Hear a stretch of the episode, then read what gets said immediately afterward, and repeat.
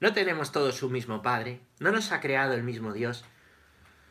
¿Por qué entonces nos traicionamos unos a otros profanando la alianza de nuestros padres? Judá es culpable de traición. En Israel y en Jerusalén se cometen abominaciones. ¿Por qué Judá ha profanado el santuario querido de Yahvé al casarse con la hija de un dios extranjero? Que estirpe Yahvé, que estirpe Yahvé al hombre que hace mal, incluido este testigo defensor de las tiendas de Jacob y entre los que presentan la ablación a Yahvé. Bueno, pues esto es de Malaquías, que es el último de los profetas que hablamos ayer, ¿eh? un poquito antes del final, que ya hablaba de Juan Bautista, que vendría, fijaos cómo empieza, empieza hoy la catequesis hablando de lo que nos hablaba ayer, de lo que hablábamos ayer, ¿eh? qué curioso, la providencia. Y es un momento en el que el reino está dividido, el reino de Israel está dividido en dos, ¿vale? Está dividido en Judá, el reino de Judá y el reino de Israel propiamente, ¿vale? Y Malaquías habla en el reino de Judá, ¿vale? Es dura la división, también hablan contra la división, la división es malísima, ¿no? Entonces dice, no somos, no tenemos todos un mismo Padre, no nos ha creado el mismo Dios. ¿Por qué estáis divididos? ¿Por qué estáis divididos, no? Judá es culpable de traición, ¿no? En Israel, ¿eh? y en Israel también hay abominaciones, ¿verdad? Y, bueno, pues esto es lo que denuncia. Han profanado la alianza de nuestros padres, ¿vale? Esta es la parte de denuncia. Y después, un poquito más adelante, vendrá, como os digo, siempre el profeta llama a la conversión, pero luego Dios que ama cumple su promesa. Y es cuando dice, voy a enviar a mi mensajero a allanar el camino delante de mí. ¿eh? Pese a todo os quiero. Es una constante en la palabra. Pese a todo os quiero. Bueno, pues vamos a continuar, vamos a continuar, chicos. Vamos a continuar. Eh, con el catecismo estamos en el punto número 65. Vamos a ver qué tal se nos da. Es el, tercer apartado. Aparte de Dios. Estamos. Primero Dios sale al encuentro del hombre. Segundo, Dios se revela. Y tercera parte de esta revelación, la primera parte de la revelación, eh, pues es que Dios es amor y solo sabe amar y revelarse por amor. La segunda son las etapas del Antiguo Testamento. La tercera es la plenitud, que es Cristo, que es el Nuevo Testamento, que es lo que vamos a ver ahora, ¿vale? Punto número 65 del Catecismo, chicos. Dios ha hecho todo en su verbo. Muchas veces y de muchos modos habló Dios en el pasado a nuestros padres por medio de los profetas en estos últimos tiempos nos ha hablado por medio del Hijo, Cristo. El Hijo de Dios hecho hombre es la única, perfecta e insuperable del Padre. En Él lo dice todo. No habrá otra palabra más que esta. San Juan de la Cruz, después de otros muchos, lo expresa de esta manera tan luminosa comentando Hebreos. Abrimos cita en pequeñito de San Juan de la Cruz. Gran santo español. Porque en darnos como nos dio a su Hijo, que es una palabra suya, que no tiene otra. Todo nos lo habló junto y de una vez en esta palabra. Porque lo que hablaba antes en partes a los profetas ya lo ha hablado todo en él, dándonos al todo, que es su Hijo. Por lo cual, el que ahora quisiese preguntar a Dios o querer alguna visión o revelación, no solo haría una, una necedad, sino que haría agravio a Dios, no poniendo los ojos totalmente en Cristo, sin tener otra cosa alguna o novedad. Esto es de la subida al Monte Carmelo, un librito precioso de San Juan de la Cruz, del siglo de oro español, ya sabéis, eh, y todo un poeta precioso, ¿no? Bueno, pues, pues fijaros, esto, eh, lo primero es una cita de la carta a los hebreos, ¿vale? Que es la última de las cartas, ¿vale? Que probablemente no fue escrita por Pablo, sino por un discípulo suyo, ¿vale? Por eso hablamos del autor de la carta a los hebreos, aunque se considera una carta paulina, ¿vale? Una carta paulina. De hecho, en la propia Biblia de Jerusalén, que es la que yo sigo, tiene una introducción especial, ¿no? Hay una introducción a las cartas de Pablo y hay una introducción a esta. Las introducciones de la Biblia de Jerusalén son fenomenales, imagino que en otras Biblias también deben ser buenas, pero las de Jerusalén son fenomenales están hechas por exegetas, que son los estudiosos de la Biblia muy buenos, para conocer escritura. A veces uno dice, ¿qué libro para conocer mejor la escritura? Pues hay libros buenos, ayer os di uno, pero las propias introducciones de la Biblia son muy buenas, muy buenas. ¿eh? el caso de la de Jerusalén, que a mí es la que más me gusta, ¿vale? Em, luego os digo algunas Biblias también buenas, ¿eh? que recomiendo.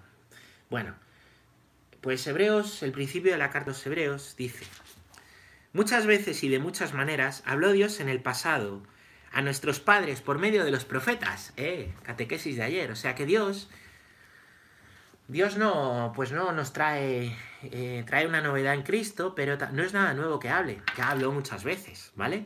Ya se empezó a revelar, ya nos ha dado la, tenemos la revelación de los primeros tiempos, tenemos la revelación de los patriarcas, tenemos la revelación a Moisés y la revelación a los profetas, que como vimos ayer, los profetas no son solo, no son solo los, los, los menores, los doce profetas menores y los doce profetas mayores, sino que hay muchos profetas el propio Moisés, Elías, Eliseo o las santas mujeres, ¿vale?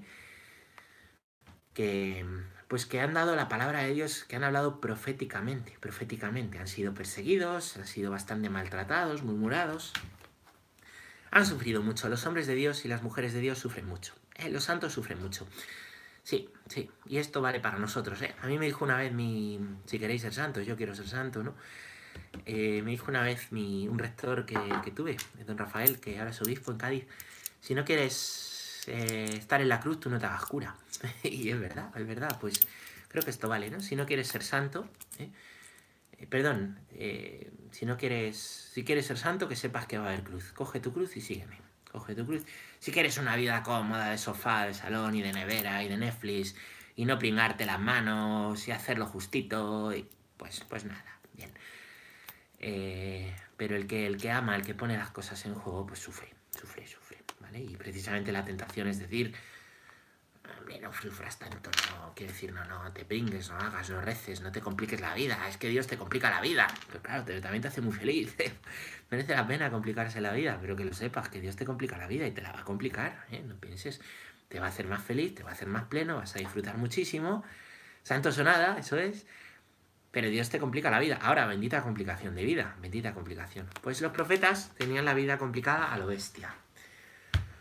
A lo bestia, ¿no? Entonces, pues dice eso los hebreos. En el pasado habló Dios a nuestros padres, ¿eh? Está uniendo, está uniendo el, autor de Hebreos, el discípulo de Pablo. Está uniendo, fijaros, está uniendo, ¿no? Eh, la fe cristiana la fe judía, a nuestros padres. ¿Quiénes son los padres? Son los judíos. ¿Quiénes eran los padres de los primeros cristianos? Los judíos. ¿Quiénes son los hermanos mayores de los cristianos y nuestros padres? Los judíos, ¿vale? El judaísmo, ¿vale? En estos últimos tiempos, seguimos en los últimos tiempos, cuando hablamos de últimos tiempos, quiere decir que no esperamos más revelación. Esto habla el punto 66, así que no me meto aquí todavía, ¿vale? Nos ha hablado por medio del Hijo, le llama el Hijo, a quien instituyó heredero de todo, por quien también hizo el universo. O sea, le hizo heredero de todo, ¿eh? heredero de todo. Es, eh, esas palabras, ¿no? Al hijo pródigo, pues, pues son también las de Dios Padre a su hijo. Hijo mío, todo lo mío es tuyo, todo lo mío es tuyo. Luego no la parte del pecado, evidentemente, porque el hijo no peca. Pero hijo mío, todo lo mío es tuyo, ¿vale? Todo lo mío es tuyo. y por quien se hizo todo el universo. ¿Cómo? Todo el universo se hizo por medio de Cristo. Esto lo dice la Biblia. ¿eh? Todo el universo se hizo por medio del Hijo. ¿Cómo es posible? Vamos a ver, vamos a ver. Vamos a ir a la creación a ver si no hemos leído bien. ¿Dónde está Jesús? ¿Dónde está Jesús? Pues por ejemplo, Génesis 1.3. Dijo Dios, haya luz y hubo luz. ¿Mm?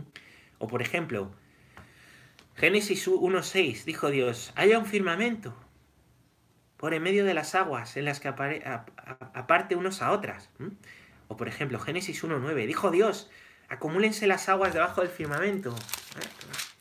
O por ejemplo, Génesis 1.11, produzca la tierra vegetales, hierbas que den semillas, árboles frutales, tal. O Génesis 1.14, haya luceros en el firmamento, dijo Dios. O Génesis 1.20, dijo Dios, bullan las aguas de animales vivientes. Y continúa. Génesis 1.24. Dijo Dios, produzca la tierra animales vivientes. Génesis 1.26. Dijo Dios, hagamos al ser humano a nuestra imagen, a semejanza nuestra.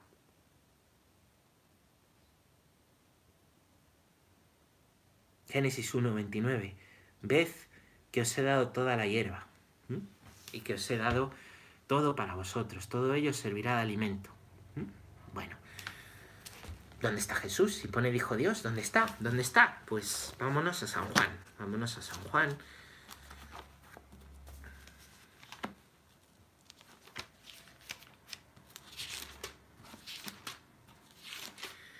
Y así os lo explico, ¿vale? En Génesis vemos que continuamente, cuando Dios crea, dice, dijo Dios, dijo Dios, hágase, dijo Dios, dijo Dios, hágase esto, esto, esto, esto. ¿Cómo crea Dios? Diciendo, hablando por la palabra. Dios Padre crea por la palabra. Y entonces dice San Juan, en el principio existía la palabra. ¡Oh! y la palabra estaba junto a Dios. ¡Oh! y la palabra era Dios. Ella estaba en el principio junto a Dios y todo se hizo por ella. Oh. Y sin ella no se hizo nada. Lo que se hizo en ella era la vida, y la vida era la luz de los hombres, y la luz brilla en las tinieblas, y las tinieblas no la vencieron.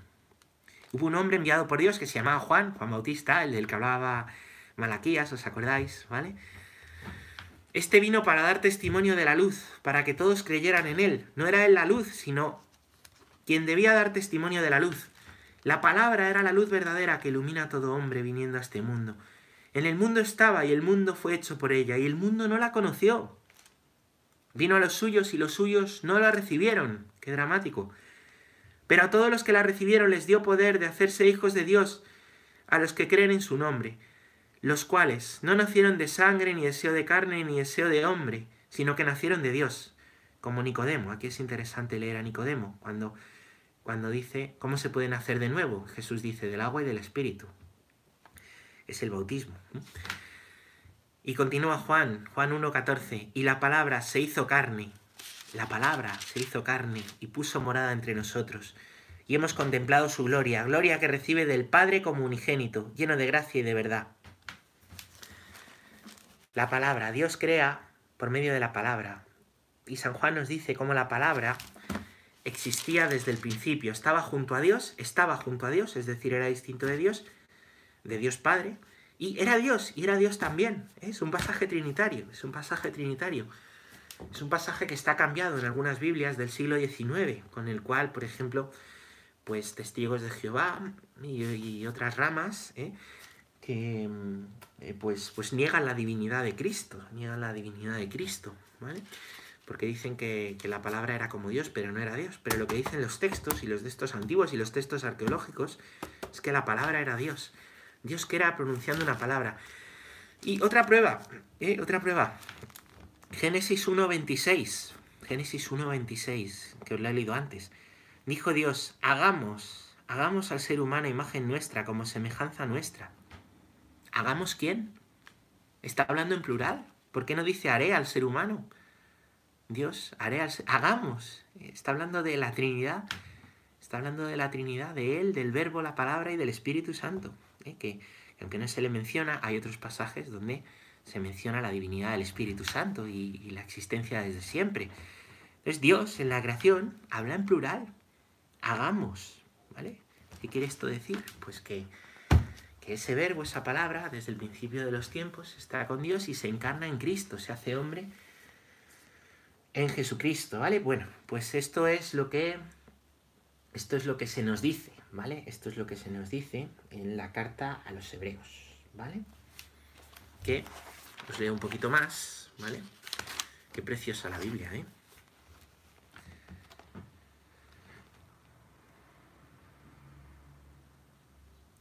Dios instituyó heredero de todo, por quien se hizo todo, el cual, siendo resplandor de su gloria de impronta e impronta de su sustancia, lo que está diciendo sustancia es que el, Hijo, ¿eh? sustancia es una palabra filosófica, ¿vale? Hay que estudiar filosofía. ¿eh? quiere decir que es de la misma sustancia el Padre que el Hijo. ¿eh? Lo decimos en el credo largo, en el credo niceno constantinopolitano. Lo que está diciendo es que el Hijo es Dios y el Padre es Dios, ¿vale? Son la misma sustancia y que Él sostiene todo con su palabra poderosa, sostiene nuestro ser, lo que somos. Por eso estamos en manos de Dios, porque Dios sostiene todo, sostiene nuestro ser, sostiene... Yo no me doy el ser, ¿vale? Ni mi ser es aniquilado porque, porque el Señor ha vencido a la muerte, Él sostiene todo. Llevado a cabo llevada a cabo la purificación de los pecados, se sentó a la diestra de la majestad en las alturas, ¿eh? ¿os acordáis?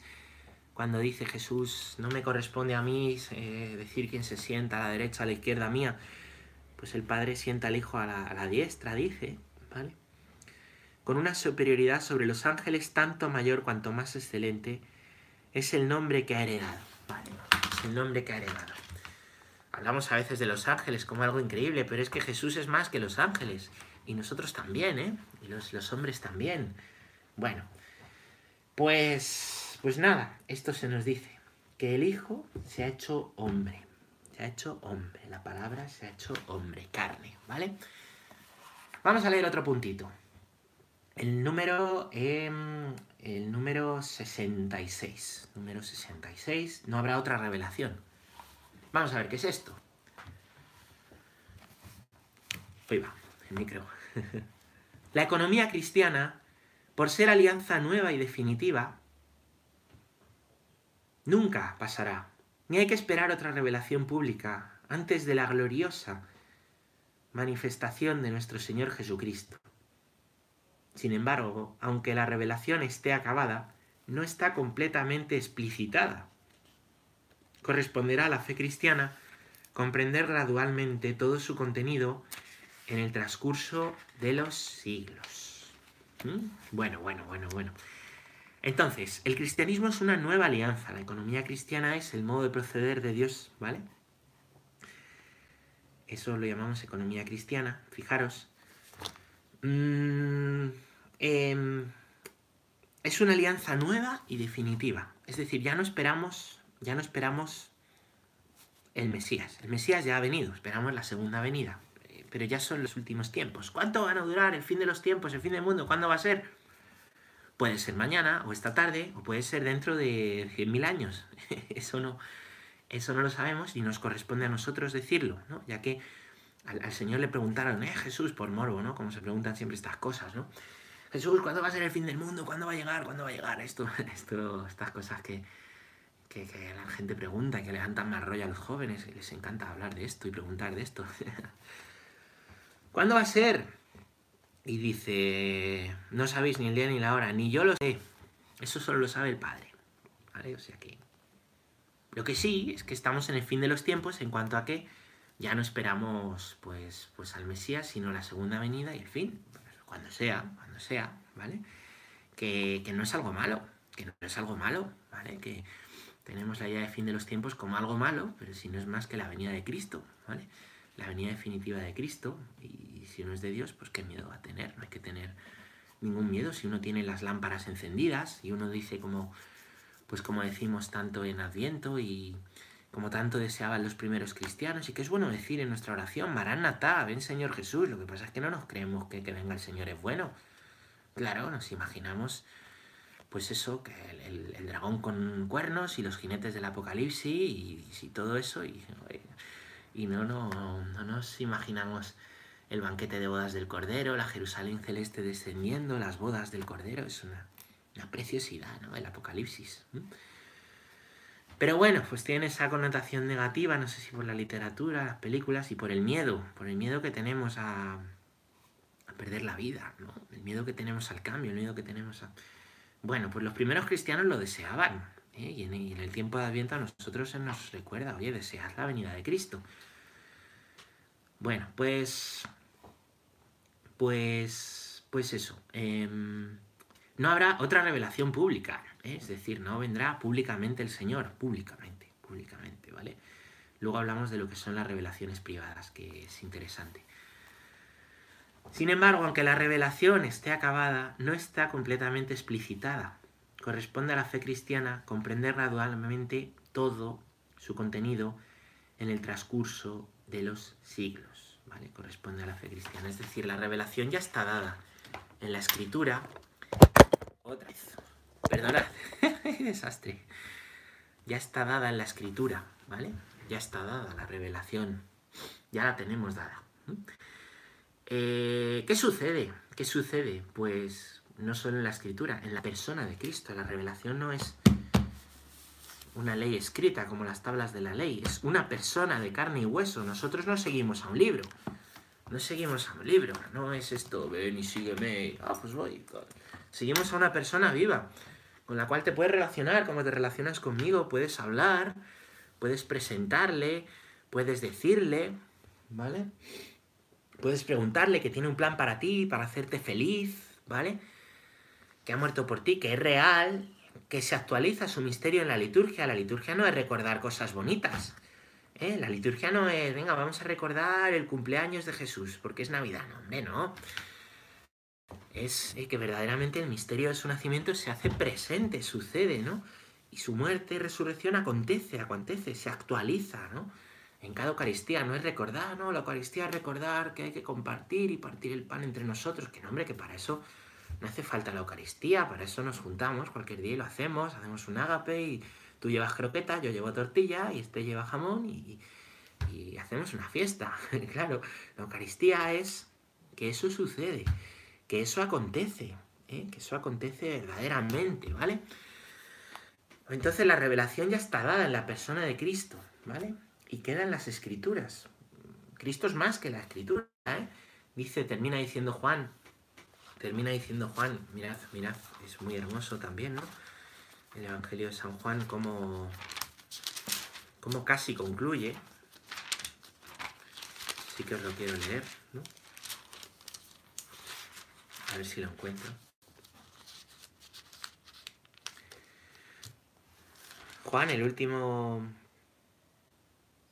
Eh, tiene como dos conclusiones, ¿vale? Tiene una conclusión y luego tiene una añadidura y otra conclusión. Dice Juan 20:30. Jesús realizó en presencia de los discípulos otros muchos signos que no están en este libro. Estos han sido escritos para que creáis que Jesús es el Cristo, el Hijo de Dios, para que creyendo tengáis vida en su nombre. Y Juan 21:24. No, 25. Hay además otras muchas cosas que hizo Jesús. Si se escribieran una por una, pienso que ni en todo el mundo bastaría para contener los libros que se escribirían. Joder. Fijaros, ¿no? Pues, pues toda esa revelación que está dada, ¿vale? Después nos dice, ¿no? Que corresponde a la fe cristiana, que eh, pues la iglesia es custodia de la fe cristiana, comprender naturalmente todo su contenido en el transcurso de los siglos. Entonces, a lo largo de los siglos, la iglesia va desarrollando el magisterio, va profundizando, ¿eh? vamos profundizando en la lectura de las escrituras, desde las primeras comunidades y los primeros padres de la iglesia, que no hay que perder de vista, y pues a lo largo de, los siglos hasta ahora, a través del sensus fidei, ¿no? A través del sentido de la fe, ¿vale? Lo que la fe va suscitando a, los cristianos. Perdón, perdón. Por eso la iglesia, a lo largo de los siglos, esto se cae, a lo largo de los siglos, pues han nacido muchas espiritualidades, carismas, movimientos, pues muy ricos, muy ricos, claro que sí. Entonces no hay que mirar nada con recelo la iglesia siempre en el mundo lo que Dios ha suscitado, los carismas que, que hacían falta, ¿eh? ya, ya hacían falta. así que, así que bueno, pues, pues es importante saberlo reconocer, ¿no? Desde los primeros cristianos celebrando en las casas, los primeros carismas que había, ¿no? Los carismas que nacen de atención a enfermos, ¿vale? Cómo se desarrollan los, los grados del orden, el diaconado, el presbiterado, los obispos, ¿vale? Van naciendo después pues los monjes contemplativos, los, padres del desierto, después órdenes caritativas, órdenes dedicadas a la enseñanza, eh, pues vírgenes consagradas, monjas que viven en comunidad, que se dedican a la contemplación, otras a la acción, lo mismo los monjes, eh, pues, pues órdenes hospitalarias, misioneros, eh, pues diversos, diversos carismas y últimamente pues pues hay muchos carismas nuevos, ¿vale? Hay también, pues, pues ahora después del concilio han nacido eh, movimientos, ¿no? Suscitados por el Espíritu Santo, formas de, formas de vivir la fe, ¿vale? Bueno, pues la Iglesia, según lo que pide cada tiempo, el Espíritu va suscitando, ¿no? Después también hay un magisterio, que es lo que han dicho los papas y los concilios en cada tiempo, sin salirse, porque tú no te puedes salir, no te vas a salir del contenido revelado en el Evangelio, ¿no? Y en la Escritura del credo, lo que confesamos en el credo, ¿vale? Pero todo eso tiene un desarrollo. Fijaros, yo aquí llevo, ¿cuántos días? Llevo, llevo 19 días dando catequesis online y seguiremos. Y no he llegado ni a un, ni a un, pues yo creo que ni a un 5%, un 3% del catecismo. Fijaros, si esto da para largo, ¿verdad? Qué rico es el catecismo y todo lo que se puede decir de él, ¿no? Pues porque la fe tiene todo un desarrollo, todo un desarrollo. Entonces, eh, pues, pues se, va, se va explicitando lo que hemos recibido, se va diciendo, ha quedado recogido en los catecismos, con eso damos catequesis, ¿vale? Eh, hay cosas que vamos comprendiendo mejor, ¿vale? Entonces se van declarando dogmas, pues, pues como la maternidad de María, la Inmaculada Concepción, son cosas que, que la Iglesia en el momento de ser declaradas llevaba creyendo, celebrando y heredando, porque fue heredado de los primeros cristianos, ¿eh? aunque no lo ponga en la escritura, los primeros cristianos ya lo creían así, lo veían así, los padres de la iglesia hablan de ello, la iglesia lo vivía y llega un momento en que es declarado dogma, pero no es que el Papa se levanta un día, hoy voy a decir que la, asunción de María, hombre, el Papa recoge no lo que se le ocurre, sino el sensus fidei, ¿no? lo que la iglesia pues, pues lleva pensando a través de la teología, a través de los escritos de los santos, creyendo y celebrando siglos y siglos y siglos, sobre todo hay que ver cómo lo creían los primeros cristianos, ¿vale? No, hombre, es que María, su virginidad no era perpetua, no era virgen, o era virgen, pero ya después de tener a Jesús ya no fue virgen, porque ya después tuvo más hijos, porque, ¿y esto por qué? Porque como la escritura no lo dice, pero bueno, ¿qué dicen los primeros cristianos? ¿Cómo lo creían? ¿Eh? Que no lo dice la escritura, vamos a verlo, vamos a ver lo que dice la escritura y vamos a estudiar la escritura en griego y en arameo y en hebreo y vamos a estudiarla bien, porque la escritura dice mucho más de lo que tú te crees, que tú la lees ahí en castellano y a ver qué traducción tienes. Vamos a ir a los textos originales, al sentido de la palabra, vamos a estudiar, vamos a ver qué han dicho los padres de la iglesia, los cristianos del siglo I, del siglo II, del siglo III, qué vivían, qué decían, ¿no? O sea que detrás de cada cosa que dice la iglesia, está todo muy pensado, está todo muy pensado, ¿vale? ¿Cuántos años tienes tú que dices que, que María no sé qué, que la iglesia no sé qué? 20 años. Pues, pues mira, si tú en 20 años sabes más que la iglesia en 2000 años, por lo menos demuestras un poco de soberbia. Como poco, como poco, demuestras un poco de orgullo. ¿Vale? Que hay cosas que a lo mejor todavía te cuesta comprender, te cuesta razonar, pero todo tiene un porqué, todo tiene un porqué. Y todo tiene siglos de reflexión, de gente inteligentísima que además lo ha vivido y de gente santa. Esto no es lo que lo que se nos ocurre un día, esto no es pues... Ahora estamos muy acostumbrados a la opinión inmediata, a, pues a, a, textos al estilo periodístico, con todo mi respeto a los periodistas, ¿no? Pero cosas efímeras que pasan hoy, que ya mañana son otra cosa, y pasado son otra, y otra, y otra.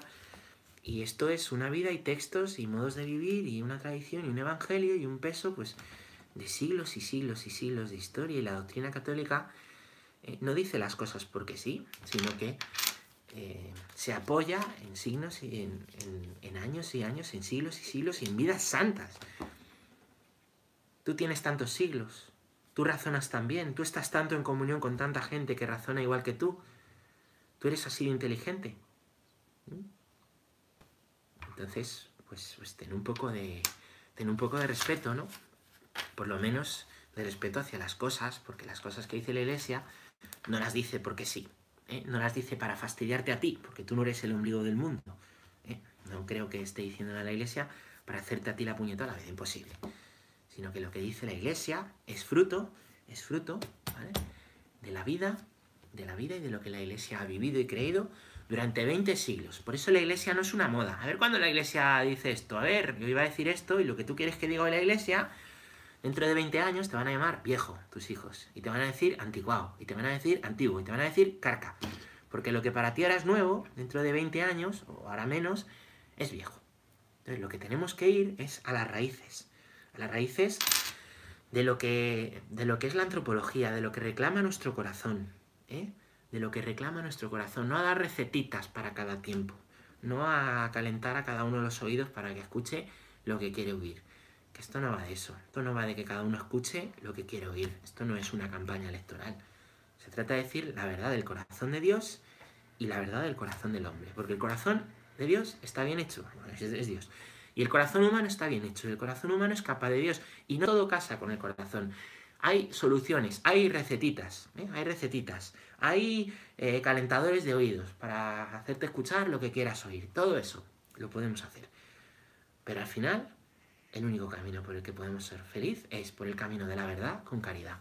Mucha caridad, porque esto no es una ideología que se impone a la fuerza, pero decir y vivir la verdad con gestos y palabras, con gestos y palabras, con mucha paciencia, con mucho amor. Pero no se trata de decir en cada tiempo, porque lo, que hoy es nuevo, mañana es viejo. El Evangelio siempre es nuevo, porque el corazón del hombre ¿eh? siempre necesita lo mismo. Y al final el, el hombre y la mujer del siglo XXI ¿eh? que tenemos Netflix y tenemos eh, aquí para contar los pasos y tenemos aquí para las orejas para hablar sin cables y tenemos un montón de cosas. Y sin embargo tenemos ahí un bicho que nos tiene a todos en las casas. Necesitamos lo mismo que, que una persona del siglo XV, X, 5 y 1. ¿Qué pasa? Que el corazón ha cambiado con la historia. Los nuevos tiempos, los nuevos tiempos. Pero si el corazón es el mismo, claro que son nuevos tiempos. y el año que viene serán nuevos tiempos, siempre hay nuevos tiempos. ¿Eh? siempre hay nuevos tiempos, y la gente que habla de los nuevos tiempos en los años 30, pues ya se ha muerto, ¿eh? ¿entendéis? Y la novedad es Cristo, porque el corazón humano es el mismo, y entonces aunque hoy tengamos cascos para las orejas, sin cables y, relojes que te cuentan los pasos, pues seguimos teniendo miedo a la muerte, seguimos teniendo, entendiendo el sufrimiento, seguimos que, que viene una cosa de estas y nos tambalea la vida, seguimos poniendo, seguimos poniendo el corazón en cosas que no nos llenan, que no nos hacen felices, que no nos dan nada, que no nos traen vida. ¿eh? Tener, tener, tener, tener, ¿para qué? Si estamos ahora todos así, ¿para qué tener? ¿Eh? Necesitamos a Cristo. ¿Y quién es la custodia? ¿Quién es la custodia de la palabra de Dios? Pues la iglesia, ¿eh? la iglesia. ¿Quién es la custodia de la fe? Pues la iglesia. La iglesia que recoge pues, pues la tradición de vidas santas a lo largo de 21 siglos, de pecadores como tú y como yo, ¿eh? pecadores como tú y como yo, pues que quieren ser santos y que viven esa conversión y recogen lo que ha dicho los grandes santos y el magisterio y los papas y, los escritos de los padres y, y es la custodia y la garante de que no habrá aquí cada el primer iluminado que se le ocurra, habrá su chiringuito, que al final no sabemos si tiene buena intención o tiene mala intención y quiere sacar dinero, y que en todos los sitios prediquemos lo mismo, porque mirad, la verdad es una, ¿eh? la verdad es una. Aquí no podemos predicar cada uno una cosa. ¿eh? Cristo o es Dios o no es Dios, ¿vale? La Virgen o es virgen o no es virgen, la moral o es así o no es así, ¿vale? ¿Entendéis? Entonces, eh, pues, pues, pues pues necesitamos una garantía, una garantía de unidad, y eso lo da el Papa, eso lo da el Papa, ¿vale? Y lo dan los obispos, ¿eh? que son pues las cabezas visibles de la iglesia, pero la iglesia eres tú también. Cuando pienses en la iglesia no pienses, ah, la institución, ¿qué institución? La iglesia eres tú, que tú eres el templo del Espíritu Santo. No, los templos, los, los templos hoy los tenemos, y a lo mejor mañana no los tenemos, y en el primer siglo no los tenían. La iglesia eres tú. Hoy la iglesia está en las casas. ¿Eh? Tú estás llamado a, custodiar esa fe que has recibido, no a decir tu fe, a, reinterpretar tu fe, a, bueno, a ver, a regalar los oídos, a... Hombre, eso no es así, eso no es así. Por eso yo creo que hay que tener, por lo menos, por lo menos, ver con humildad el catecismo, las escrituras y lo que dice la iglesia. Por lo menos con humildad, por lo menos, por lo menos. Hasta que seamos tan listos como los que han hecho esto, como poco respeto. Y de ahí ya para arriba, hombre, tratar de ponerse también en, la piel y cuando dice la iglesia algo, pues ¿por qué lo dice? No, lo dice porque va, hombre, ¿por qué lo dice? Pues lo, dirá por algo, lo dirá por algo. Oye, que, yo no me levanto aquí con ganas de fastidiar a la gente nunca, me levanto con ganas de amar, hacer el bien. Cada día, pues a la gente de mi parroquia, y a los hermanos y a los que puedo ayudar y, y a esa familia que voy a acompañar al muerto y a esa pareja que voy a enterrar y a esa familia que digo que voy a casar, a esa familia que voy a bautizar al niño y y a ese catequista que tengo en la parroquia o a ese hermano sacerdote, yo pues tengo ganas de amar y tengo ganas de, servir, no de, no de, pues, pues es lo que quiere la iglesia, ¿no? Bueno, perdonar, la chapa. y lo vamos a dejar aquí porque ya luego hay otro tipo de revelaciones que son privadas. Hemos dicho que, em, pues que no esperamos más revelaciones públicas. No esperamos más revelaciones públicas, ¿vale? Pero entonces, las revelaciones privadas, ¿qué pasa? Oye, las apariciones a los santos, las apariciones marianas, eh, eso, eso ¿qué? No son apariciones públicas, son, son privadas, son privadas, ¿eh? personas concretas, ¿eh? que hay que distinguir bien, ¿vale? Y que hay que saber bien, y que no añaden, no añaden más a lo ya dicho por la iglesia, ¿no? Pero de eso es otra historia y de eso vamos a hablar mañana, que es un poquito más largo, el punto número 67.